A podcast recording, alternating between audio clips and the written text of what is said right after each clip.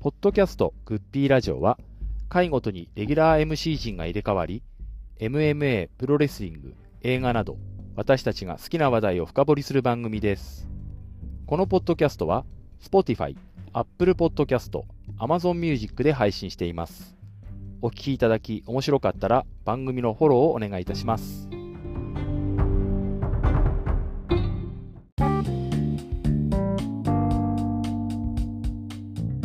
社長になってからのお新日本でのあ試合ですが、テレビマテレビ選手権ですが、ザックが十何回だか防衛して、今まで負けてなかったんですが、棚橋に、えーあれ、なんてエビ固めっていうか、エビ固め合戦みたいので、報酬で取りましたね。まあ、昔、藤波が勝つようなパターンのあのコロンコロンコロンで勝ったみたいな感じでしたが、まあ、社長になりながらベルトも取っちゃったということで、まあ、これ、試合前から社長挨拶なかったんで、最初に。ああ、そうだからこうそういうのなかったですよね。今年もよろしくお願いしますみたいな喋らなきゃいけないってことを考えると、棚橋勝つんだろうって、ちょちょっとそういう意味で思ってたって節が僕あまあまあまあ。そそそこで勝勝負云々とかってそういうふうにか思ってたし、あとうん。これちょっとお二人に聞いてみたら、ザックってもしかして新日本卒業の可能性ってあります？ない？ちょっと今日の日見てるとそんななかったんだけど、なんかそれでベルトをと取らせた、取られた、なんかこう、よ今までありがとう的な感じ？4日だけを見ると、えそういう空気もあったかもしれないですけど、えええええ。まあ、今んとこ大丈夫そう。大丈夫そうですか？はい。俺なんかこうもないとは思いますよね、あれでね。なんかあのノア行って小川とっていうのとか見て、あのうん。あのパフォーマンスを見ると、あれ、帰っちゃ帰帰るって言い方おかしいのかな、うんノアに行っちゃうの、なんかずっとこんだけ頑張っても G1 も IWGP もなかなか取らせてもらえないから、もういいかなってなっちゃったのかなとかっていう、ちょっとそういう心配が頭をよぎったんですけど。今、のノアじゃ扱いきれないような気がする。相手がいない？まあ、まあ、ジェイクとまあ、か。まあ、やろうと思えばいるんでしょうけど、あなんかザックが今のノアで満足するのっていう。ーまあ、もしくはね、あのぐらいのテクニシャンですから、海外だってなんぼでも声はかかるだろうとは思うんで、ノア行くんだったらまだその WWE とか、あまあ、あんまなんかす本人がなんか好きそうなタイプじゃないですけどね。そういう感じでもないですしね。うん。まザックには悪いですけど、はい、あの今のポジションでも十分優遇されてんじゃないかな。まあ、お押してもらってますよね。はい。だってこのベルトもずっと自分のものにさせてもらってたしね。だって例えばですけど、まあ、ジェフコブとかもうん。うん IWGP も巻いてないわけじゃん。うんうんそれはまあエルガンもそうですけど、うんうん。うんあのうんやっぱり新日本、近年の新日本って外人をそこまで重宝しないというか、うんはい。うんまあ、せいぜいニュージャパンカップ優勝させるぐらい。うん。そうですね。あの、G1 優勝、えっ、と、ケニー・オメガが、うん。とか、あと、まあ、AJ スタイルズもそうですけど、うん。もうその、岡田と絡ませる人間を、その位置まで持っていくことはありますけど、うん。うん、まあ、残念ですけど、ちょっとザックはそこまでではないかなって思うんで、外人の4番にはなれないタイプですよね。ああ、そういうことなのかな。うんだから、バッターこのオスプレイも抜けて、ザックも抜けて大変だなってちょっと思ったりしたんですけど、もしかするとオスプレイが抜ける代わりに一段格を上げてもらうためにベルトを返して、ヘビー級戦線に名乗りを出してる。はいっていうことはありなのかな、そうすると。そっちはあるかもしれない。うんなんかでも、ほ取らねえだろうなって気もしますよね、なんかね、ザックは。あの何年かに一遍ニュージャパンカップは優勝して、で挑戦挑戦までは持ってくるかもしれないけど、うん。まあでも、ベルトを取るかと言われば取らないだろうなって気はすごくします。その時のチャンピオンにもよりますね。ああ、まあそうっすね真田ぐらいだったらまあ勝つかなって。ちょっと、ちょっと出ましたよ、なんかあの悪い血が出ましたよ、今。今日は至って毒のないクリーンな回になるかと思いましたけど、ちょっとジャブ気味な毒が出ましたね。あいやいやいや。いいっす、いいっすよ。全然自由に言っていただいていいんで。まあ、ちょっと僕がザックを心配したんで、皆さんの話を聞くと、じゃあそんなに、そんな心配はなくて良さそうですね。だから、G1 とかはザック勝ってもいいかなっていうか、そのシングルプレイヤーとしての能力とかと。でも違うんですね、やっぱりね。G1 優勝イコールもうドームのドメインームのメインに。はなっちゃうんですけど。そうなっちゃうと、もうその限られたメンバー4、5人の中にザックは入ってこないような気がしますよね。でもここれだけ上がトップ戦線からいなくなられると、あと、真田、内藤、真田、内藤っていうわけにもいかないですしね。あと俺なんかちょっと見ててちょっと思ったんですけどやっぱ若干ザックやっぱ太ってきてあー。ちょっと体もちょっとなんか落ちてきたんじゃないのっていうのはちょっと感じたんですよ。まあ、ちょっとなんかあのヘビーに上げヘビーに上がってからのこの太り具合というか、そうちょっとなんかちょっとぽぽよんとしてきたなっていうのと、あとあの、なんかザックってあのビーガンだっていう話を聞いてて、うん。なんかやっぱその、おねその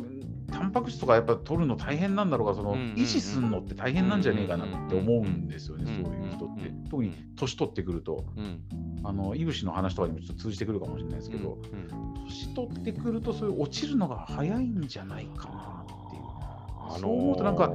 全盛期みたいのはちょっと過ぎてきてんじゃないのかなとは思うんあれあれっぽいのかな、じゃあちょっと古い話で恐縮ですけど、あのはい。リングスのディック・フライとか、ああはいあはい、はい、れ超有名ベジタリアンだったんですけど、あーあそう。ベジタリアンであれだけバキババキってことは、まあもちろんプロテインとか、プロテインじゃない何かもあったかもしれないプロテインじゃない何かを、ええ。まあ、もちろんザックはそうだそうだっていうわけじゃないんですけど、えだからやっぱりそえーえー食事云々とかが難しい人ってのは、やっぱコンディション調整は大変だなっていうのは思うんですけど、うん。まあでも、まず大事な戦力、戦力って言ったら悪いな、まあまあせ新日本で重要な人なので、うんまあ、いていただくのは大変ありがたいって思うんですけど、まあ、新社長はベルト取って挨拶ということで、でもまあ、まあ、いつも申し上げますけど、プロテインの CM 出るぐらいならもうちょっと体作れよって、まあ、今回も思ったっていう。まあそうしないと商品売れねえぞってそう。そうっすね。ちょっとねそれもと、うんそれも、あにはなりますよの、ねゆうたさんおっしゃるような年齢との関係ももちろん出てくるとうはいはいはいでもね、あのぐらいの年齢でもバキバキなレスラー、他にの見見ても、まあ、いいなくない。わけなんで、頑張ってほしいなって、まあ、思いますけど。で、次が第3試合、えーちょっと非常に皆さんのおお話伺い、辻対上村が、上村が、おうおうおう。カン抜きスープレックスで10分57秒ということなんですけど、はいこれ、無限翔吾さん、どうでした？試合、生で見られてて。非常にいいシングルでしたね。あの、はいはいはい。うんうん。フレッシュさもありますし、はいあの、まあ、少なくとも海の成田よりかは全然いいと思う。ねあの、本当ね、あの、今4人比べると、この2人と海の成田の差、うん圧倒的ですね。ちょっうんと。あの、僕、上村はやっぱりみんな言ってるんですけど、やっぱ若い頃の棚橋にそっくりなの。あなんか技とかも、はいはいはいもうなんか昨日とかなんかドラゴンスープレックスとかやり始めたんで、うん。はいあもういよいよちょっと棚橋、うんあの、赤のショートタイツ時代の棚橋みたいな。はいはいはいはいはいはい。カラーも似てますしね。はい。うん唯一不満が、うん。うんフィニッシュがカン抜きスープレックスでいいのかなっていうのはずーっと思ってるんですけど、うんダメじゃないですけど、うん。うん若手の頃の必殺技をそのまま転用してるんで、ううん。ーん、なんか、まあ、なんか2、3個ある必殺技のうちの1つならいいんですけど、うんなんか凱旋してからそれしか使ってないんで、これで2.9で返された次にいよいよこれっていうものがまだないんですね。そうですね、この後考えてるのかもしれないんですけああど、ああああうーんまあなんか、成田に比べればって感じですけどね。まあまあまあ、全然。全然いいけど、成田と比べればって思ってまあ首を絞めるが今必殺技ですからね。まあまあでも分かりますよ、言ってることは。こうはいあの、ゆうたさんどうでした？ここれの辻はね、あの、辻がすげえ良かったっすよね。ああですね。あのなんかあのねあの格が違えんだよみたいのをなんか、ねあのずっと全般的に見せてて、でなんかしっかりあの打撃入れてる感じ。うん。あの辺はなんかそのなんだろう全日ファン的にも見てもすごく良かった。う。ん。うん二人ともまあまあ大きいですしね。そう、ねサイズ的にも。きいしそうあの上村に対してなんか俺のが上なんだよっていうのをなんかしっかり見せつけて、どうだどうだってやりつつも最後上村が盛り返して、うん。ねあの形にするっていうのは、なんかすげえ辻がなんかすげえ良かったなと思っちゃいました。これ、あの前哨戦のあのクリスマスの頃のイコンでこれシングルマッチなんですけど、にだから上村連勝してるってことになるんですよね。そうすると。あ辻相手に。おだから上村が勝ったからシングルでやるぞってなってやってやるよってなってこれシングルだったと思うんで、で上村連勝っていうことなんですよ僕はあのもちろん素晴らしかったんですが、あのあれですねこう試合内容云々よりも、この2人の戦いがですね、まあ、ドームだっていうのもあると思うんですけど、はい一番新日本が華やかだった90年代の匂いがすごいするんです、2人あが。ーなんかちょっとわかる気がするかな。なんかあの年に4回ぐらいドームとかやってた頃の新日本の雰囲気が2人がうん、持ってるっていうか、出せるっていうか、ああいう大きい箱でやる試合に向いてるムーブなのかなっていうか。見栄えがするっつうかね。するする、なんかその体格とか技術だけじゃない、何かがありますよね。うんああ、なんかこう、あー武藤町の橋本とかの頃の新日本見てるみたいだなっていう雰囲気がすごくあって、そういう意味でもスケール大きくていいなって思って、もうやっぱ、でもこの2人が、あとちょっとツイートもしたんですけど、上村の方がロスインゴっぽい感じ。わかるわかります。で、辻がだからヒールかつとヒールではないんだけど、なんか上村はやっぱり致命的なのは、入ったユニットがちょっと失敗だったかなっていうか、例えば太一のもともと後輩だとか、たななんかその関係があるじゃないですか、あいい今までのあの、まあ、真田の何かだとか、縁があってとか、例えば、うんと、ヒロムが入った時だと、ヒロムが新弟子の頃に、まあ、先輩たちみんな厳しかったけど、内藤だけ飯連れてってくれて、すごく親切でいい人で、で世話になって、で海外行く時も帰ってくる来たら内藤さんに世話になりたいみたいな、そういうのがあったみたいなことを本人言ってたんですけど、なんかそういうつながりみたいなものとかが、あの今のユニットにあればわかんですけど、なんか、うん5人組にするために無理くりはめ込まれた感がどうしても自分なんかしちゃって。ね。なんかむしろスタイルとか動きとか、かといって正規軍みたいなのだと海野がいるいてかぶっちゃうから、だったら、今のユニットに一通り同じ世代が散らばったから空いたところに入ったって感じうん、ですね。バランスを取るためにそうしたのかなっていう感じなんだけど、だキャラ的には、あのジャストファイブガイズではないなっていうか、むしろ辻がそっち行って上村がロスインゴで内藤とかとタッグの方がなんかいいかなっていう気もし、まあいいいいかなっていうか、海野いなければ間違いなく上がれあれなんでしょうけどね、正義軍なんでしょうけど。なんかそれこそ今日の、あのーだいぶ飛ぶね、今日の1.5のあのロスインゴの入場の5人横に並んだのを見ると、はいはいはい。あの内藤の両脇に高木と辻がいて、うんその先にそのさらに両脇にヒロムと武士がいるってうんうんうんあの5人の並びを見ると、うんあなんかあの5人並んだ時のバランスはいいなって思っちゃったんですよね。あの内藤を中心にした5人でバッと並んだ時ああも。だからそこにこれじゃあ上村と辻が入れ替わると、なんかファイトスタイル的なあれは確かにそうかもしれないですけど、えなんかそのチームのバランスとかを見た目のバランスビジュアル的なものビジュアル的なのを見ちゃうと、内藤と上村がちょっとかぶっちゃうのかなっていう。ああ、そうなるか。そうそうそうそう。なると、その辻、高木がなんか横に立ってた方が、なんか、ああー、なんか見てて、なんか戦隊ものみたいなバランス的には、はちょうどいいかなっていう気がちょっとしちゃったっすよね。うんかぶらないっていう意味のバランスか。そういう意味ではそうなのかな。これ、無限翔子さんどう思います？上村のポジション。もっと光るにはどこに置くといいとかなんか。やっぱり10月、凱旋でジャストファイブガイズって聞いたときは、えいやー、ちょっと上村、それはなーって思いましたけど、えうんやっぱり今までの話総合すると、うんまあもうそこしかないのかなっていう、ああの消去法とはいええ、うん、まあ、じゃあ、じゃあどこがいいかって言われると非常に難しい問題なんですよね。うん、まあ、でも本体は、うん、そうですね。それがなんかユニット分けしすぎた新日本の難しいところでもありますよね。どれかに属してるっていうことが前提の試合の、ていうか、うんめマッチメイクになっちゃうんで。うん全日本みたいな方がめんどくさくないじゃないですか、そういう意味では。まあまあ、もうだっていないですもんね、ユニットが。もう、合ってないようなもんですもん。なんかタッグ、ただの2人しかいないタッグをユニットと呼んでたりしますからね、もうね。もうそんな。なんかももったいない、もうちょっとポジションの明確さというか分かりやすさを作ると、もっといい選手になるかなっていう気は贅沢な贅沢な悩みなんですけど、ええ、そのこの世代の新人が多すぎるんですよね。だから、これはもう、いい、本当に。これはあの新日本にとってはいいことなんですけど、うん、あのやっぱり一気に帰ってきちゃうもんだから、うん、じゃあ、振り分けどうしましょうみたいなね。だからあれですよね、これ、ジャスト5ガイズで金丸急に抜けたと思ったけど、よく考えれば、上村が入るために、あの席を空けたってことですよね。それもあ人ったんですよね。事人事異動だったかもしれないですよ。あで、人ちょうど事異動ですよね。ヘビーとジュニアのバランス取るためにとか、あそういう思惑もあったかもしれないですよ。はいそれもあるしね、あとはそのジャストファイブガイズでもうグッズ T シャツとか作り始めちゃったから、うん。5人の数は守らなきゃいけないけど、若手入れるにはどうしようみたいな、ねおじゃあ1人減らすしかねえじゃんみたいな、じゃあ悪いけど、金丸くん、じゃあってなったんだそうそうそう、ちょっとこっちの、えー。こっちの班に移動してくれたまえみたいなね。そんな感じで、この2人はまあ、我々的には非常に高評価ということになりますけど、うん。えーで次がまあ、わ私個人的にはもともと有明大会からの流れを考えると裏メインだったんですが、清宮海の海対成田イービルで、何かが起きるんじゃないかと思いましたが、特段起きることなく、普通になんく、7分6秒ですね。で、えーと言ってもこれあの、ダブルクロスから片指固めってなってますけど、実際はあの棒で首絞めて、なんか。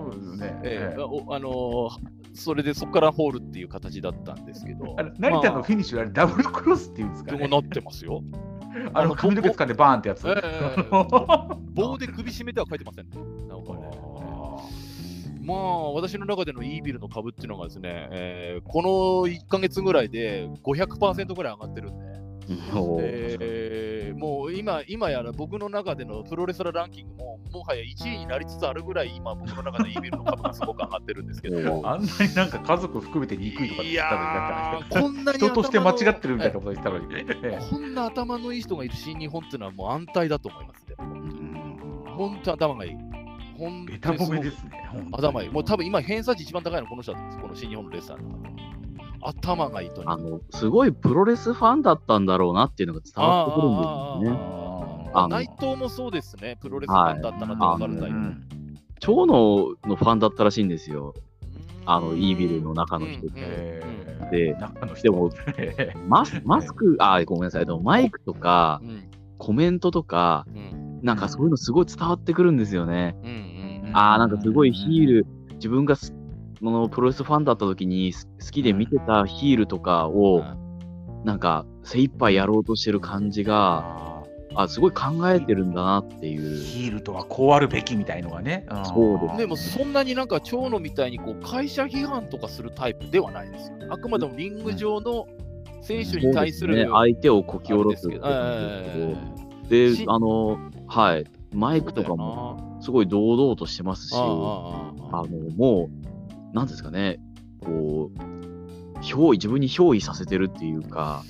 なるほど。中の人っていう表現いいな。だから、キングオブダーークネス、イービルという器に入ってるんですね。うんそうですあね。ガンダムを操縦しているアムロですね、だからね。いや そういうもう感じなんだだからな。イービルという何かに入ってるんだ。入っちゃってるですね。らその中の人が本当に素晴らしいっていうのはもうひしひしと伝わってきて、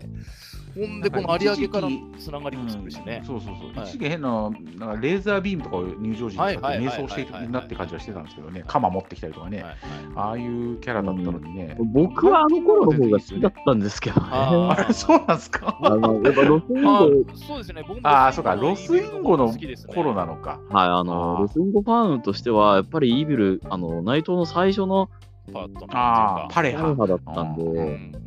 なんか、うーん、ちょっと寂しいなって思思って、今でも思ってますね、あなんか。は改心してまた元に戻ってくれるみたいな。い。いやー、でもどうなんですかね。配信して戻るのがロスインゴでいいのかっていう話もあります あーまあまあまあ、それはそうですよね。これね、イービル何でもできると思うんで、ぜひ僕はこれ、あの、デスマッチとかやるのもやってみてもらいたいなと。ありかもしれこないですね。の奥行きをもっと大きくするために。それは新日でやるってこと？あーいや、例えばその大大日本でも何でもいいですけど、その例えば葛西潤みたいのとやったりはいあ、フリーあー、そうか、フリーダムスとはやりますね。の大日本でも、うん、ああいうところでこう、なんかそういうこともできるんだ。新日本のなんかああいうインターコンチの時あったようなデスマッチみたいのって、もうなんかうんインディの真似事じゃんみたいな感じがししちゃうんですけはいはいあのいこれ悪い意味じゃないですよ。ガチなデスマッチみたいな。かといって電流爆破じゃなくてですよ。はいあれはあの介護ですから、ああんなのにはいいですよ、電電流バカでも全然大丈夫ですよ。はい。つでもやっていただいて。去年、そのデスペラードが葛西とやったみたいな、ああいう感じ、ああいう感じです。日本の選手でもこんなできんだっていうところい。いかもしれないですね。ますますイービルの株って上がると思うんで、まあ、間違いなく有明大会とか、あのノアに出て株上げましたし、それも間違いないと思うんで、まああの団体に出るとね、やっぱいいですよね。ああのー刺激的なのもあるし、あの有明大会のあのみんな相手がみんなキラキラしてたじゃないですか。あ、はいはいはい。清清宮とか海野とか大岩とかがみんなすごいキラキラしてるところで出てくるのがあのいかにも悪い人たちっていうのがなんかあの対比がすあのすげえ良かったですよね、あれはね。本当によかった。これ、あの、で、このイービル以外の3人なんですけども、まあ、先ほどもちょっと話題に出た海の成田、まあ、なんか首し、首絞めコンビですけど、まあ、無限省吾さん、このしこの試合どうでした？その海の成田。まあ、あまりいい話は聞けなさそうな感じがしますけども。海野は、バイクで入場したのがピークだった。いつも入場だけだわ。あれ見ててすげえハラハラしたんだけど、本当に。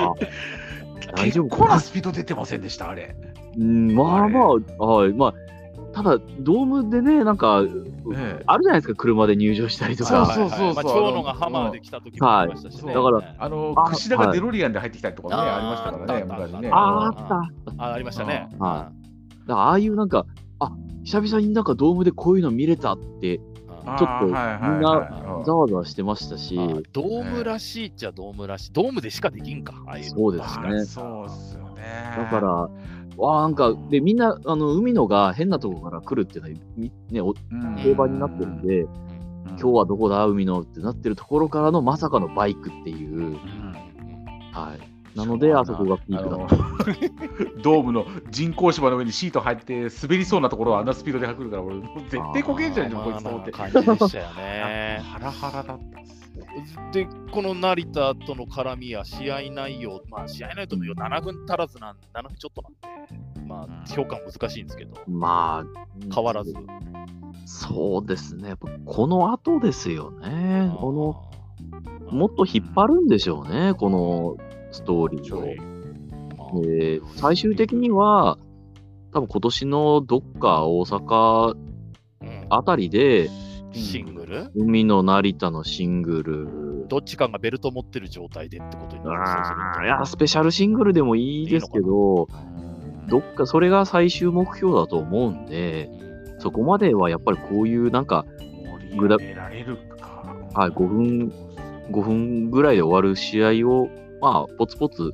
繰り返していくんじゃないですかふざね。ふざけんなけ完全決着だみたいなことを繰りそう返すですね。これね、辻と上村のシングルマッチの次だから、なおさらこの2人の、えーっていう感じが、ちょっと際立っちゃったなっていうか、感じはしましたね。なんであれ、海野って成田と絡むとあんなバタバタしちゃうんですかね、試合が。あのーオスプレイとの試合を見ると、海野も相手次第ではいい試合になるのは分かるんですよ。でも、やっぱりどうしても他のなんか試合見ると、なんだこれ、こんな感じ？とかってなっちゃうんで、どうしてもこう、ね、相手次第な感があるんですよね、なんかね。特にまあ成田も成田でまだ全然その、まあ、下手だと思うんですよ、見てて。うんだだもんでかしないけど、海野と成田の絡みだと、途端にかそのバッタンバッタン、とったんとったはいんになっちゃってはいはいはい、はい。なんのこうね、重みもない試合で、しかも昨日はその成田が顔バーンってただけで終わっちゃうし、なんじゃこりゃってなっちゃったんですよね。多分海野は、多分今なり俺、今俺は成田と構想中だから、成田の時は、なんかもう感情むき出しで、こう、わちゃわちゃやるべきなんだっていう、あそういうスイッチの切り替えになっちゃってるんじゃないかな。対対成田仕様にしてる？そうです演じてるっていう感じ？多少雑でもいいから、あの、感情をむき出しでぶつかっていくのが、今の、この構想中の、やるべきなんだっていう風なモードなのかな。相手次第で試合のクオリティがかなりアップダウンするっていうところを見ると、まだまだだな、でもやっぱりまだまだな感じしますね。で、ちょっとまだ触れてなかったんです、清宮なんですけど、もうはっきり言ってしまって、今回は何しに来たんだっていうくらい、何にもできなかったなっていうか、まあ、いいビル出したりしてましたけど、でもなんか、せっかくの有明からの続きで、これがクライマックスみたいな感じで挑んできた割には、あんまりパッとしなかったなっていう感じが。ね、もっとなんかイービル、対イービル関係を続けるのかと思ったら、意外とスパッと終わっちゃいましたね。これ、無縁諸子さん、ドームでの清宮に人気っていうか、清宮の評価っていう会場の湧き方というか、どんな感じだったんですか？そうですね、やっぱりあの、えっ、ー、と、もう新日本ではね、なんか半ばレギュラーと化してるような。ね、これ、もうほぼ二団体所属ですよね、もはや清宮は。ほぼ、今日もいましたしね。はい、でただ、ね、まあ、とはいえ、そのね、やっぱりそのノアからのこうゲストっていうのは変わらないわけですから、うん、あの、わあ、清宮だっていう感じはありましたよね。なんかでも、あ珍しくなくなってしまってきてるからなのかわかんないけど、なんか今日の試合も見てて、第2試合でタッグマッチとか見てると、だんだん G1 からどんどん、なんていうんですか、上がっていくんじゃなくて、格下げられてる感じがしちゃうんですよ。やめないですね。系はないですね。うん、なんか G1 がピークで、そこからどんどんなんか便利屋さんにななってるようなというか、う一応ノアのエースだよっていう感じがなんかないっていうか、えー、看板背負ってる感がないからなのかな、なんだったろう。まあ、なんかあの若手のそのグループの一人になっちゃいました、ね、そう、若手の一レスラーになんかなりつつある感じが。ちょっとしちゃう。海のとかの世代の一人になっちゃいましたね。ねまあまあ、わざとそういうふうにしてのかもしれないですけど、もう大岩と清宮はもう、もういぶしみたいに団体所属とかでいいんじゃねえかなと思うんですよね、二人。あのもうもうなんか、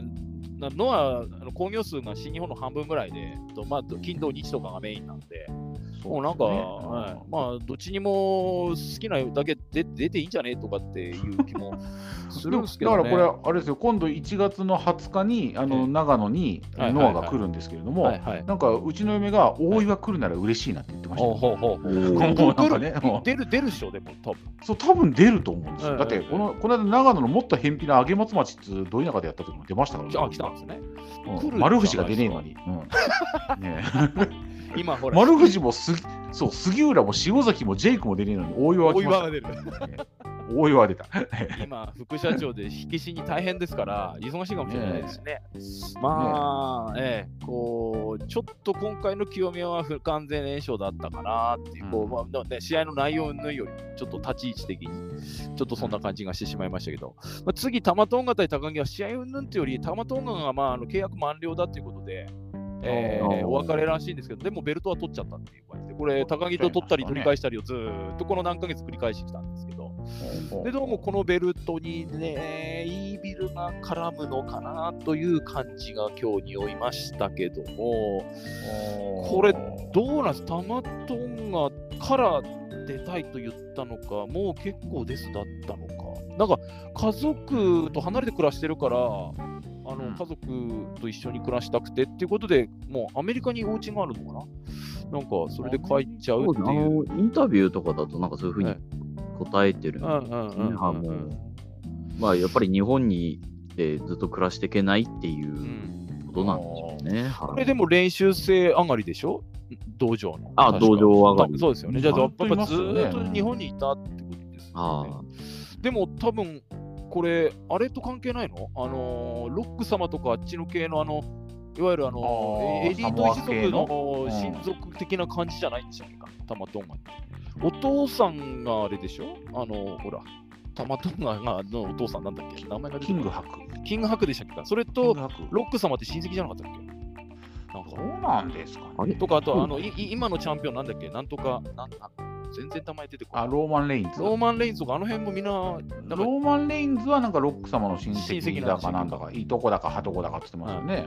うん、あの一族関係とつながりあったったら、まあそっちのニューヨークの方とかも見据えてのなのかなとかもちょっと。なんかちょいちょい毎回出ますよね、タマトンガを、なんか WWE がタマトンガ狙ってるみたいな話は、うんうん、なんなんか浮いては消えて、浮いては消えてみたいな感じがしますよね、いつも。まあ、まあ、言ったら言ったでできなくはないんでしょうけども、まあ、タンガロアが怪我とかあんまりちょっとコンディション良くなくて今回も出てないし、G1 切りですんでね、まあ、ひくりを育ってるんで、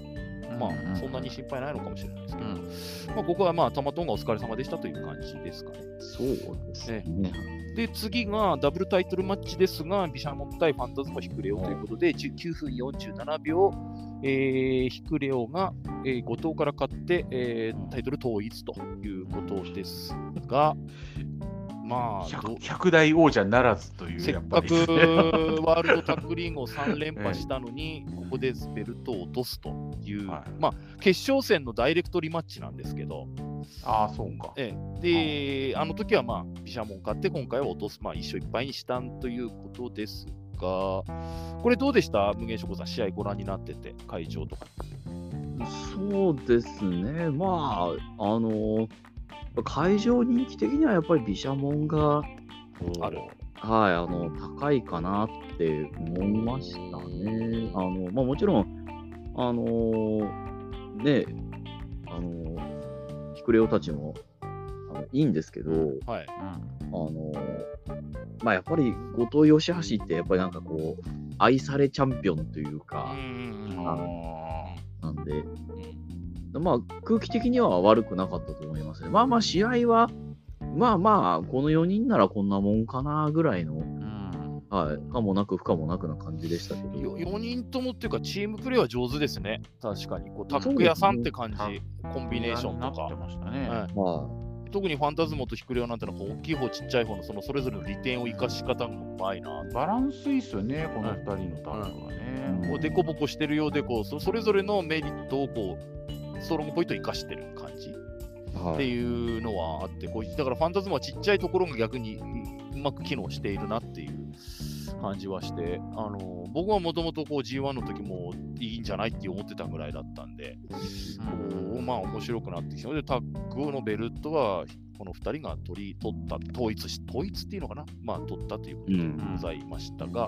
まあ、この次あたりからだんだん試合の中にこう深掘りしていけるかなと思うんですけど、第7試合が IWGP ジュニアヘビー級選手権で、ヒロム対デスペで、えー、とこれは14分21秒で、えーっとね、対え？垂直落下式リバースタイガードライバーからの、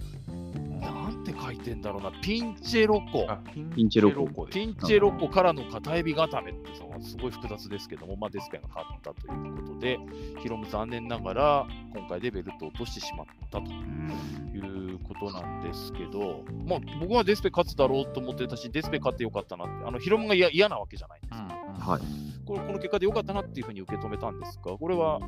ユダさんとかどうでした？このジュニアの試合をご覧。まあ、たとあの、青柳敦樹対田村ダンとかと比べて、どういうふうにご覧になるか。青柳達樹と田村だとしてと比べるあれもないですけどね。あの、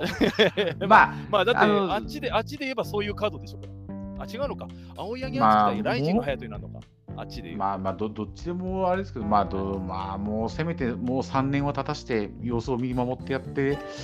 ねえ、から組んだカードっていう気がしますけど、まあでも、なんか思ってるあっさりめで済んだかなっていう気はする。ヒロムとデスペのカードの割には、あのもうちょっとあーいろいろやるかなと思ってたんですけど、あっさり、まあ、うん、で済んだ。後ろにまだ最後3試合もあるっていうのも影響あったかもしれないですよ。うん最後の方のその何？リバースタイガードライバーの垂直落下式がね、あのなんかそのあの90年代のこう人たちがなんとなく頭に想像してやっちゃいけない技のいくつかのうちの1個みたいな、あのそんな感じの技ですよね。あやっていいんだこれっていう感じのね、あれはね、頭から本当に受け身取れないようにして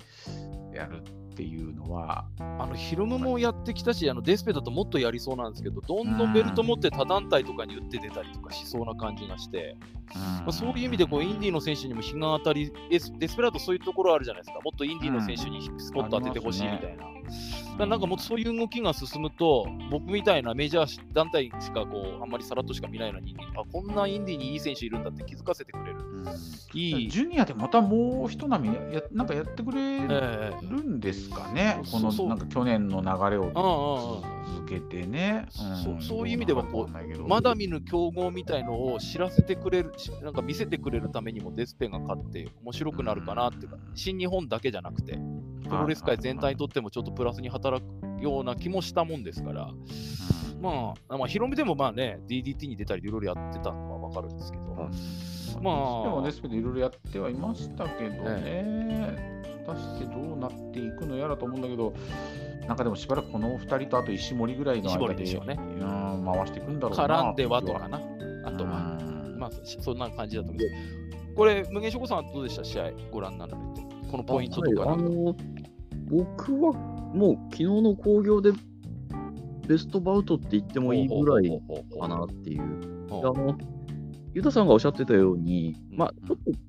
やや当たり目ではあったんですけど、うんまあ、これはまあ時間調整かなと。うんメインならね、もっとやれやったでこのしょうから、ね。2人だったら、それこそ30分、40分ぐらいでもできたでしょうし、うんもっと激しい攻防も、まあ、できたはずですけど、でその15分っていう中では、あの出し合ったと思いあの、出せるものは出し合ったし、僕らも見たいものが見れたなっていう感じですかね。で、結果も、僕もデスペラード、今日はデスペラード買ってくれって思ってたんで、あの非常に満足してますし、うん、まあ、この2人のシングルで、あれが一番良かったかって言われると、まあそうでもないですけど、あのそうですね、十分いいものが見れたなって思いますね。はい。で、スペラードっていうのは、これ、ジュニアのベルト巻くのは初めてじゃないけど、ベスト・オブ・ザ・スーパージュニアって優勝したことないんでしたっけか、ないんですよね。そうですよね。はいそうなんだな。まあ、おそらく今年優勝するかなって思うんですけど、その時ベルトをも果たして持ってるかどうかうんっていううんのはありますね。はいまあ、でも、うんデスペラードだと、なんか、こうタイトルマッチでどこかインディーの選手とかが寄ってきてやるとか、そういう、あの、例えばそう、っているんすかね？よくわかんないけど、今。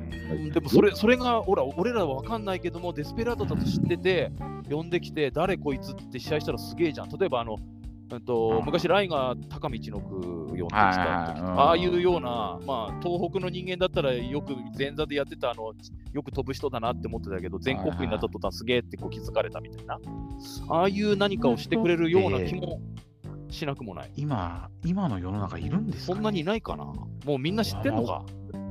まあ一応あの、本人はそのしきりにこう、ドラゴンリートやりたいってずっと言ってる。あーいいですよね。ドラゴン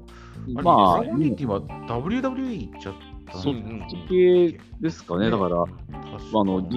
実現は難しいみたいなんですけど、うん俺は防衛戦はまずドラゴンリート本当はやりたいって野望を口にはしてるんですけど、あの、やっぱそそっちになっちゃうんですかね、海外とかにね。そういうことか。じゃあ、まだ見ぬ競合の海外の選手とかを呼んでくるとか、あと、ファンタスティックマニア今度ありますけど、そこでなんか、はいこの人すげえってなった選手とやるとか、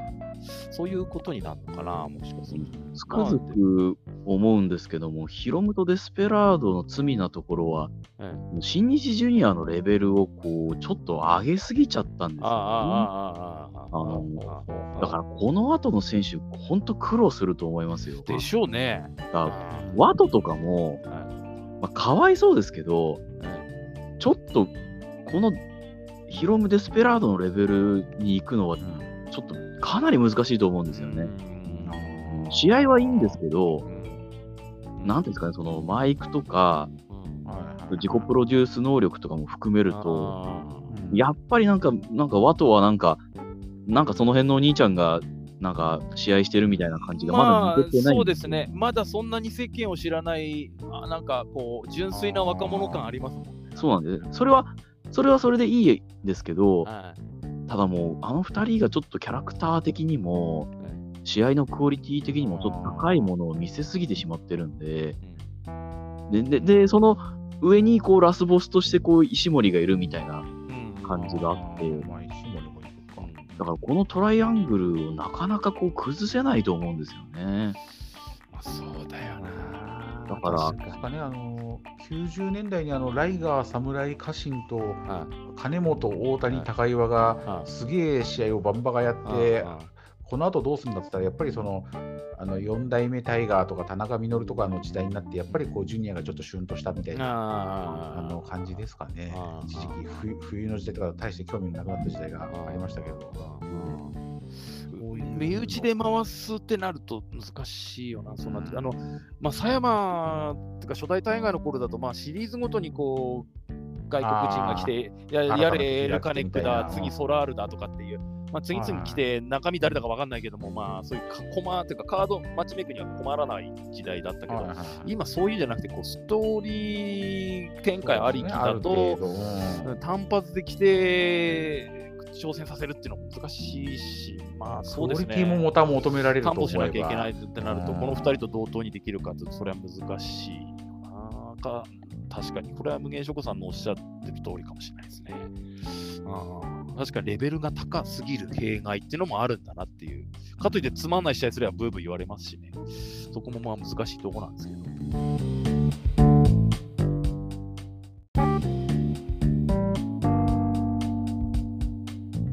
で、これ次が第8試合、えー、3ウェイなんですけど、まあ、名前が変わった IWGP ローバルヘビー級選手権で、オスプレイがベルト持ってたんですけど、モクスあのモクスリーとデビッド・フィンレイが挑戦するっていう感じでいいのかな。で、まあ、最終的にはフィンレイが、あなんか漁夫乗り的な感じで勝ったっていう感じなんですけど、僕はですね、個人的には昨日の素晴らしい試合大会の中で、この試合が一番あんまり響かなかったなっていう。感じだったんです。去年がケニー・オメガとオスプレイっていう外国人トップ対決あったんですけど、うん、今年のこの3人の試合はそんなになんかこう胸にあんまり響かなくて、デスマッチっぽかったからなのかな、なんかちょっとあれだったんですけど、無限諸子さん、現場で見ててどうでした？まあいろんな飛び道具も出てきたんで、見栄えはしたかもしれないですけど。そうですね、あの、まあ、フィンレイが、まあ、うまくやってくれたなとは思いますけど、うんこの後やっぱりセミとメインで重い試合が控えてるんで、なんていうんですかね、こう、フルコースで言うと、なんていうんですかね、こうちょっと、あの、ななんか、まずくはないけど、なんか美味しくもない、なんかサラダみたいな。あまあ、かもなく不可もないみたいな。で、印象には残らない。はい、だからせっかくそのオスプレイと、モクスリーだったらシングルでよかったじゃんってみんな思ってたわけじゃないですか。ねえ、もう誰もそうお考えでもドーム向きはそれですよ、ね。でただ、やっぱそれじゃあ、その、えっと、昨日の興行が、えー、オスプレイ、モクスリーの後に、えー、岡田、うん、ダニエル・ブライアン、うん、えー、メインが真田内藤だと、ちょっとこう、ね、そのシングル重いシングル3連戦ってちょっと見る側も疲れちゃうんでね。やっぱああいう試合を1試合挟むっていうのは、まあ、あの、わからなくもないです。あの、ちょっと、なんですかね、見る側のこう、肩の力をちょっと抜くみたいなので、うん、まあまあ、あの、必要かなと思います、ああいうカードも。3ウにしてよ、むしろ良かったと。いう感じもあるってことですよね、うん、そうするとね。ね。あえて、あえてかなっていう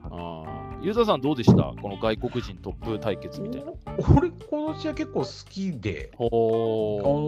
俺良かったと思ってたんですよ。あのでは、ホースプレイとモクスリーってあんま噛み合わないんじゃないのと思ったんだけど、うん。まあ、しっかりやってるし、うん、あのフィンレイのその隠した感を、うん、あのまあ、ちゃんとなんだ隠さずちゃんとやってる、ちゃんと隠したとして扱われてる感じとか、うん、俺もっともっとね、フィンレイがね、小ずるく、もっと動き回ってほしかったですよね。あのそれこそあのイービルぐらい並みにね、あの乱入とかも使ってもいいし、もっと小ずるくやってもよかったと思うんだけども、なんかそこは、あのー、やっぱフィンレイとモクスリーの顔を立てたのかなとそういうことなのか、逆に。うん、あ僕なんかこう、フィンレイをななんで持ち上げフィンレイに最終的にベルト取らせるための気遣い感を強く感じて、例えばオスプレイ、モスクリだったらもっとすごくハイレベルなものになるはずなのに、フィンレイレベルに合わせてあげてる感というかですね、なんだなんつうんだろうな、僕にはなんかそんな感じに見えてこう、最終的にフィンレイ勝つってことなんでしょうみたいなのが垣間見えちゃったっていうか、まあ、オスプレイは出ていく、フィンあのモスクリはまあずっとずっとレギュラー参戦はできない。ずっとまあフィンレイが、まあ、ベルトを持つ。で、まあ、まあ、オスプレイからベルトをバトンで渡してもらうための儀式的なものになるんだろうと思ってと、この、もっと、あの、おっしゃる通り、明らかにオスプレイ、オスクリーの方が格上なので、ちょっとなんかフィンレイにベルト取らせるためになんか気を使われてたかな感じの方が強くて。でもなんかちょっとそれが受かった見方なのかな。でも、ユダさんの言ってることももちろんわかるんですけど。なんかね、でも、俺はね、あのー、スリーウェイっていう方式はあの全然好きじゃないんですよ。うん。あのーこんなもんやめちまえばいいのにってうん。いつも思ってるんですけど、うん。今回のスリーウェイは、なんかその、なんていうんですかね、対等な3人のスリーウェイじゃなかったかな。あお前はいいからみたいな感じが逆にあるそうそうそうそう、なんかそういうので、その対等な2人の俺らを邪魔すんじゃねえよっていうところでちょこちょこ動くフィンレイみたいな、そういう構図的には、あこういうのだったらなんかスリーウェイとしてはありなのかなっていう。なんか俺、逆にこれがさっきの話じゃないけど、あの例えば、ジュニアのヒロム、デスペ、石森の3人で、あのスリーウェイのタイトルをやられると、俺多分、レベルは高いだろうけど、俺見てて興ざめすると思うんですよ。去年そんなのあったよね、確か。うん、なんかそう、そういうジュニアのタイトルとかもう一人誰か入って、わったかな？だな。そうだな。うんフォーウェイだったの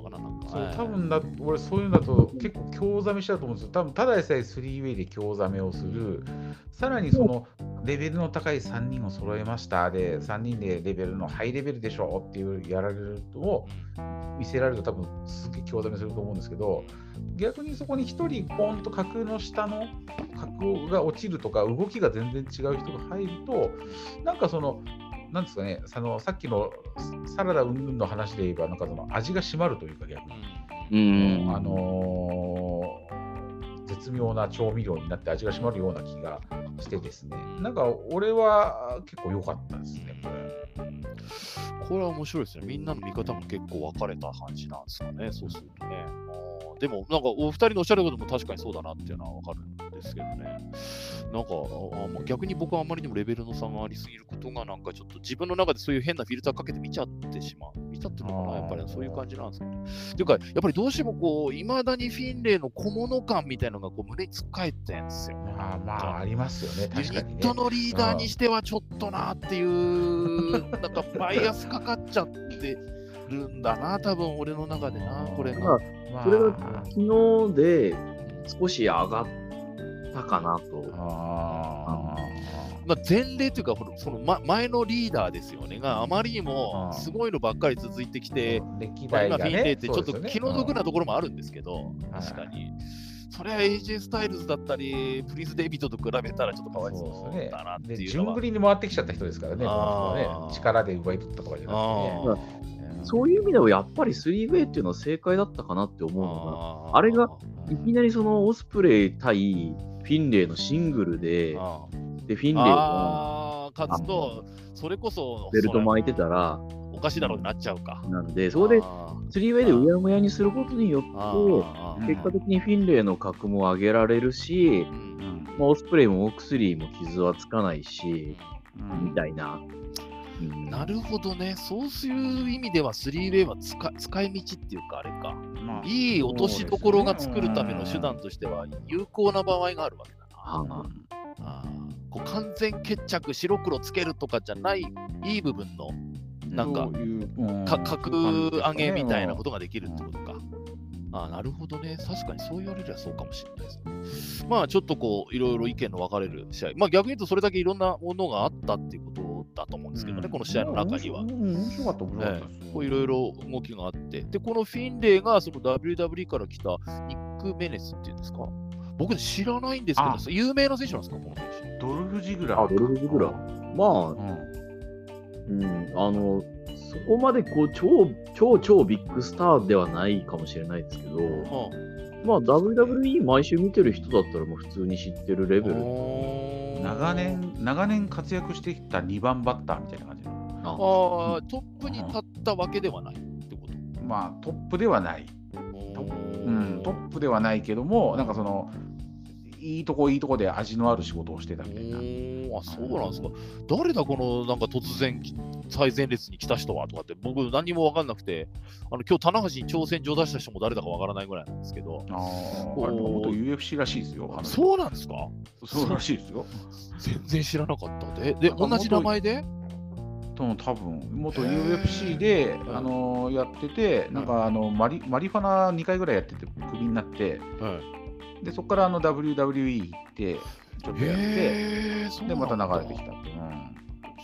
ちょっとじゃあ試合は見たことある可能性があるな、そしたらおお、そうだったんですねみたいですよ。うんへえ、ちょっと、それ聞いたらちょっとときめってしまいましたね。なんか、追っかけなきゃいけなくなりました。大丈夫かな、棚橋？死んじゃわないかな？心配になってきたな。いきなり、いきなり UFC っぽい試合は始まるかもしれないですよね。これまあちょっといろいろまあ意見の分かれる試合がまあ外国人トップた対決みたいなのがあってで次がセミのお岡田対ブライアン・ダニエルソンなんですけど、23分24秒レインメーカーからうん。対固めで岡田の勝ちということで1勝1敗になったんですが、まあ、この試合の感想をちょっとお聞きしたいんですけど無限ショコさんはどうでした？あ、はい。えっ、はい。と、まあ、あのー結果的に、まあ、岡田勝ちましたし、ねあのー内容も、まあ、僕は悪くなかったと思いますね。あの岡田って、どうしてもその、なんていうんですかね、横綱相撲になりがちというか、あの岡田が受けて立つっていう立場が多くなるわけなんですよね、今までの新日本だと。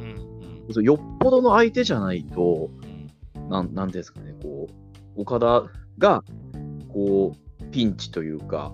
岡田これ負けんじゃねえかなみたいな空気って、なかなか作れないんですよね。それがもう新日本の、ここ数年の新日本の弱点でもあったわけなんですけど、それでいてやっぱりその岡田が去年、えー、とギブアップ負けしてるっていうのは、まあ、非常にいいスパイスになってたので、あの、なんですかね、岡田が横綱相撲ではなく、こう、なんその試合中、何度もこう、岡田がギブアップ負けするんじゃないかって、こう、ヒヤヒヤしながら見れるというか、あのそういうシチュエーションを作り出せるっていうのは、や,、まあ、やっぱり、あのね、ブライアン・ダニエルソンだからこそできることだなって思いましたし、うん、そういう意味で岡田がつくゲーム作ってたことになるのかなそういう。まあそうですね、まあ、グッピーさんの見方だと、うん。そのブライアンの方が引っ張ってたという、まあ、それも、うんはい、ななんなんて言うんでしょうね、こう、うんと、力云々とかっていうことより、こうななんか何もできなく封じられてた感じがあって、ね。何か決められる、ロープに逃げる、うん。何か決められる、まず離れるみたいな、まあ逃げてるわけじゃないんだろうけど、こう全然岡田が何もさせてもらえないっていう印象が強くて、岡田がダメなんじゃなくてブラ、ブライアン・ダニエルソンがものすごいんだ人なんだなっていうのが分かって、うん。分かったっていうか、そういう感じたんですね、はい。僕は。あ。でしかもそんなに大きくないのにですよ。そうなんですよ。ね。すげえなって、だからもうびっくりして、この人こんなすごいのって思って、はもう衝撃すぎて、岡田が何もできないってどういうことよっていうぐらい、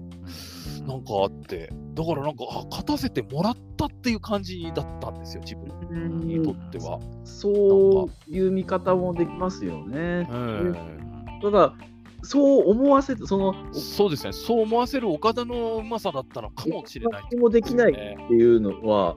やっぱり最近の新日本だとやっぱり珍しいシチュエーション。珍しいからな、岡田のらしさが全くないっていうか、でうんでもそれが横そうなんだろうな。はいうんそれぐらいギリギリまで追い込まれて、こう、どうにかこうにかこう、の、もう本当にこう、ちょっとの差で勝てたっていううんのが、なんかよりこうドラマチックさを際立てたかなっていう。そうだよね確かにそう言われればそういうことになるよな、確かに。はい。今だかつてない岡田の試合っていう意味では良かったって言えば良かった。良かったって別に岡田ダメとは思わなかったんですけど、はい。はい。ダニエルソンがすごすぎたっていう衝撃の方が強いそっちもありますね。ゆうたさんどうでした？なんかこのそのグッピーさん言う通り本当にねブライアン・ニルソンすげえなっていうのが。100 170何本なんでしょ？だって。そうそうそう。ジュニアだしね。うん大きででかさは正義っていう、まあ、全日本なんかまさしくそうですけど、ちっちゃくてもあのぐらい強いって思わせるってすげえと思って。ちっちゃいとね、やっぱ説得力とかそういう部分で、特にね、あの俺みたいな全日大大好き人間からすると、説得力がねえじゃんっていつも思うんだけど、どうせおめえジュニアだろろうがみたいなそうそうそうそうそう、ん。なんか今日からヘビーですって言っただけでジュあのヘビーになってんじゃねえよ、ジュニアがっって思うんだけど、なんかでもし、もう文句つけようがなかったですよね。でそうあの打撃しあのそう関節技もそうだし、であの打撃もそうだし、あとはあの、あのーなんですかね、たまに俺話すんだけど、あの動きにね、あの流れに無駄がないんですよ。ないないないないない。そうこの関節をこうやってこう決めてるからこっちに逃げた時にこうかけるんだよとか、相手をこういう風に投げてこういう風になったところでこう決めるんだよとかが、すごくなんかね見てて腑に落ちるっていうかスムーズでストレスフリーなんでしょ、そうそうそうそう。そう。ああそうあのーだからねあのームカつく某団体みたいに無駄にくるくるバカみたいに回らないんですよ。そうそうそういうのがね一切なくて、はいあのなんかちゃんと動きの利合いがすごくしっかりしてるもんで、はいあの見てて本当に何のねそのそストレスが感じない見てる方として。いやーもう。それは無茶な動きでしょみたいのがないんですよね。でし合間合間に入れる打撃がまたえぐかったりするじゃないですかちゃんと。あこれほ本当に効いてるよとか本当すごいよって。あのーあれなんですよ、それも最初思って、最初、序盤で打ってたミドルとか見ると、大したことねえな、この人の打撃と思って見てたんですよ、僕。えこんなんだったらもっと若手でバシバシ蹴れるのいるぞと思ったんですよ。あれね、はいだんだんギアを上げてきたり、試合の展開の中で強弱作ってるってのが分かったんですよ、ええ途中で。うんこのだそこも含めてすごいな、この人って思って。こここは100%パここは100%いくとこだっていうところと、まあ、パボクシングでいう距離をつかむためのジャブと、こう使い分けてるような感じが打撃の強さとか打ち込み方に見えて、これすげえ、岡田だぜ、相手って思って。そうそう。であのちゃんとあのあと攻める時も一点集中じゃないですか。腕ならう今回だと岡田のその右腕？まあ、レインメーカー封じなんでしょうね、あれ。ずーっとしであの俺だいぶ昔に岡田があの丸藤が G1 に参戦した時うんうんに、うん。岡田に勝ったんですよ。勝ちましたね。開開幕はい戦かなんかの、そうそうそう。時かな？北海道かなんかでやんうんうんうん俺あれ見ててうんあれもやっぱね丸藤がずっと一点集中でうんずっと丸藤のペースの試合で最後勝ったんですよ。うん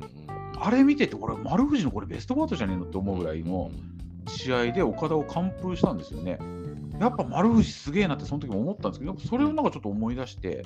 なんかねあの一点集中でこうやってずーっと攻めていく試合ってなんかちょっと全日っぽい試合だなっていう。ちょっとそんな気がしてう、んあのね、全日ファンだからじゃないですけれども、そこは。ね、えーあのでもなんかね、あのすごくね、良かった。で、あの最後のレインメーカーも、なんかあの、スパンと決まったじゃないですか。はいはい。あのなんかね、あの最近、最近とかここ何年のずっと言ってる、見てる新日の試合で、俺なんかね、ちょっとやっぱり嫌なのがね、最後の、あの、フィニッシュホールドを巡るなんか攻防みたいのがくどいんですよ。あーすごくね、くどこれはね、俺、その、あのそれこそ無限省吾さんみたいな新日のファンの方からすると、ある意味全否定になっちゃうかもしれないけど、あの特にそのレインメーカーとかを巡る攻防をすごくくどく感じちゃってて、そのまあうん、後ろから腕持ってくるんと回した後避けてかわして逆上がりしてみたいな攻防が続くとちょっとげんなりしちゃってたんですけどなんかこれを今回のこの岡田とブライアン・ダニエルソンの試合見てるとあれやっぱいらなかったんじゃない？あの？スパーンの一発でもう十分説得力あったしこ。れ、岡田って今まで、前、無限ショコさんも言ってくれたと思うんですけど、やっぱりレインメーカー返しをどうするかっていうことが、まあ、勝つための近道だったと思うんです。でも今回のこのブライアン・ダニエルソンの試合上に上がっていくためのってういうん見ると、岡田攻略法のヒントが出てみ、まあ、見えたっていうか、こういう試合運びすると岡田苦戦するよっていうような感じが見え見え見えた？だからこれから岡田、打倒岡田を目指すんだったら、ブライアン・ダニエルソンみたいな試合運びしていくと近道かもしれないみたいな感じもあったかもしれないですね。なんか、そのぐらいゲームを支配していたというか、うん、危ないんじゃないかっていうより、岡田もうちょっとロープ逃げる以外もなんか返し技があるだろうなとかっていう感じもしなくもなかったんで、これ本当に、でもそれすら許されないぐらいこう完全封じってたのかなっていうふうに見えたもんですから、それは本当にすごいと。あーロス道場作ってよかったなって思いました。そうそうね、モクスリーとかでも思ったんだけど、やっぱ打撃がみんなえぐいんですよね。あ日本なんかね、顔向こうの顔方が遠慮するのかなと思って、そうそうそうそうハードヒットですよね。ハードヒットですよね、ブライアン・ダニだから、ダニエルソンもそうだモックスリーもそうだし、なんかこの打撃、えぐい、なんだ、ビッグネームだからえぐいのか、バンバン入れてるからどんどん上に上がってビッグネームになってたのかよくわかんないけど、どっちが先なのかよくわかんないけど、2人ともすげえいいのばっか入れるなと思って、そこはなんかちょっとね、あの見ててびっくりした、元 WWE とかを舐めてましたね。ねえ、あっちでやっててあれだけそういうフィジカルなでハードヒットできるっていうか、逆に言うとそういうのもできるけど、マイクやら何やらトータル的にいろんなパフォーマンス優れてないとトップに行けないだけで、今そ、バリバリ WW でやってる選手もやろうと思えばできるのかもしれない。そういうことまあ、まあ、ブロックレスラーみたいなのもいますしはいね。方針上してないだけなのかもしれない。ああれはちょっと反則なんであれですけど。まあ、そうですけど、でもとんでもない世界ってことですよね、こう考えると、ね。だから相当レベルが高いっていうか、まあね、あのこっちと違って、ちょっとしょぼいとリリースされちゃいますしね。だからやっぱ厳しい世界でいるいった人たちなんだなっていうか、すごいなっていう。あと、あの、岡田のあの入場コスチュームの、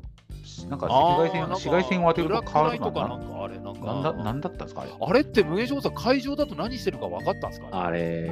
あんま伝わってなかったですね。なんかこじんまりしてましたよね。なん なあのーかちっちゃい蛍光灯みたいなの出てましたよね。はい、あの、曲が、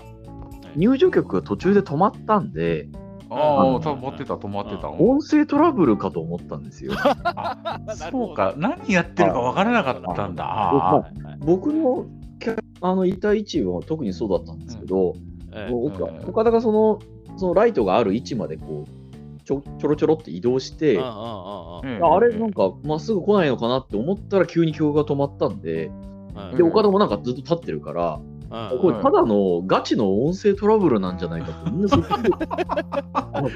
曲けど、はい、しかもまあまあ長いんで、ええどうしたどうした両面焼いてましたからね。こんな大事な時に何やってんねんみたいな。で、よーく見ると、なんかあれ、なんか衣装がなんか、ん？ななんだ？みたいな感じだったんで。ああオーロラビジョンじゃ伝わらなかったってことですかね、やっぱりうん。そうですね。最初はそうですね。はい。よくよく見れば、ああ、うん。そういうことやりたかったのね、みたいな。オチが分かったらそういうことなのかって思って、その後もやっぱ僕も思ったんですけど、はあれやりようだったと思うんですよ。多分あの光やあるひあある何か紫外線か何かを当てることによって変色するっていう染料かなんかだと思うんですけど、だったら例えばく黒子のような何かあのうん入場げしてうん花道にみんないて、うん。岡田がスタスタ歩いてくる間にこう光をみんなで棒のようなものを持ってですね、うん。なんか当てることによって岡田が歩いてリングに近づくにつれてだんだん色が赤くなっていくみたいな。なんかやりようだったのかな、あそこにポツンと突っ立って、なんか上から蛍光灯降りてきて、うんあのコイン洗車機みたいな中に待ってる車みたいな状態だと間延びしちゃうじゃないですか、なんか。そうですね。あれってはい。なんか見せ方のやり方もうちょっとあったかなと思うんですよ。配信だとまあなんか分かったんですけどねなんかやってんなっていう。うん。でなんかちょっと色ついてるなっていうのはなんか分かったんで、ん。あなんかやってんなっていうのは分かったんですけど あれあのそ会場じゃわかんねえな、あれなんだか。そうそう。でもうちはあれを見ながらあのじゃあ今度あれじゃあ全日で中島が白いバスローブで入ってきてええ。あのあれを当てると光を当てるとむスヌーピーそうそう。胸に胸にスヌーピーと背中に闘魂スタイルが浮けばいいじゃんっていう話をしてたらあの嫁がええあのバスローブでそれをやったらただのホテルの除菌だからって言われて。まあ除紫外線あの 紫外線の除菌。そうそうそうそうう。ね、あ、そりゃそうだよな。ホテルの裏のバックヤードの話になっちゃうよねっていう。ななんでこんなに差がついたんだ、うちとっていう。も うちとうちともうね本当に。見せ方がね、もっと僕が言った通りじゃなくてもいいですけど、もうちょっとなんか華やかさ、あそこまでやるなら、うんもうそういうことかって会場で見てる人に伝わるような何か、すげえっていう何かが、ちょっとあったらよかったかな。今の技術的にはもう多分もっと方法あると、まあ、コスト的な問題だったかわかんないですけど、もったいなかったですよね、せっかくね。そこまでこだわるで演出じゃなかったと思います。なんかったのかな。ね、なんかねど、どっかのベンチャー会社が持ち込んだとかそういう話ですかね、なんかよくわかんない。これ使ってみませんかって。こういうのありますよそうそうああああああ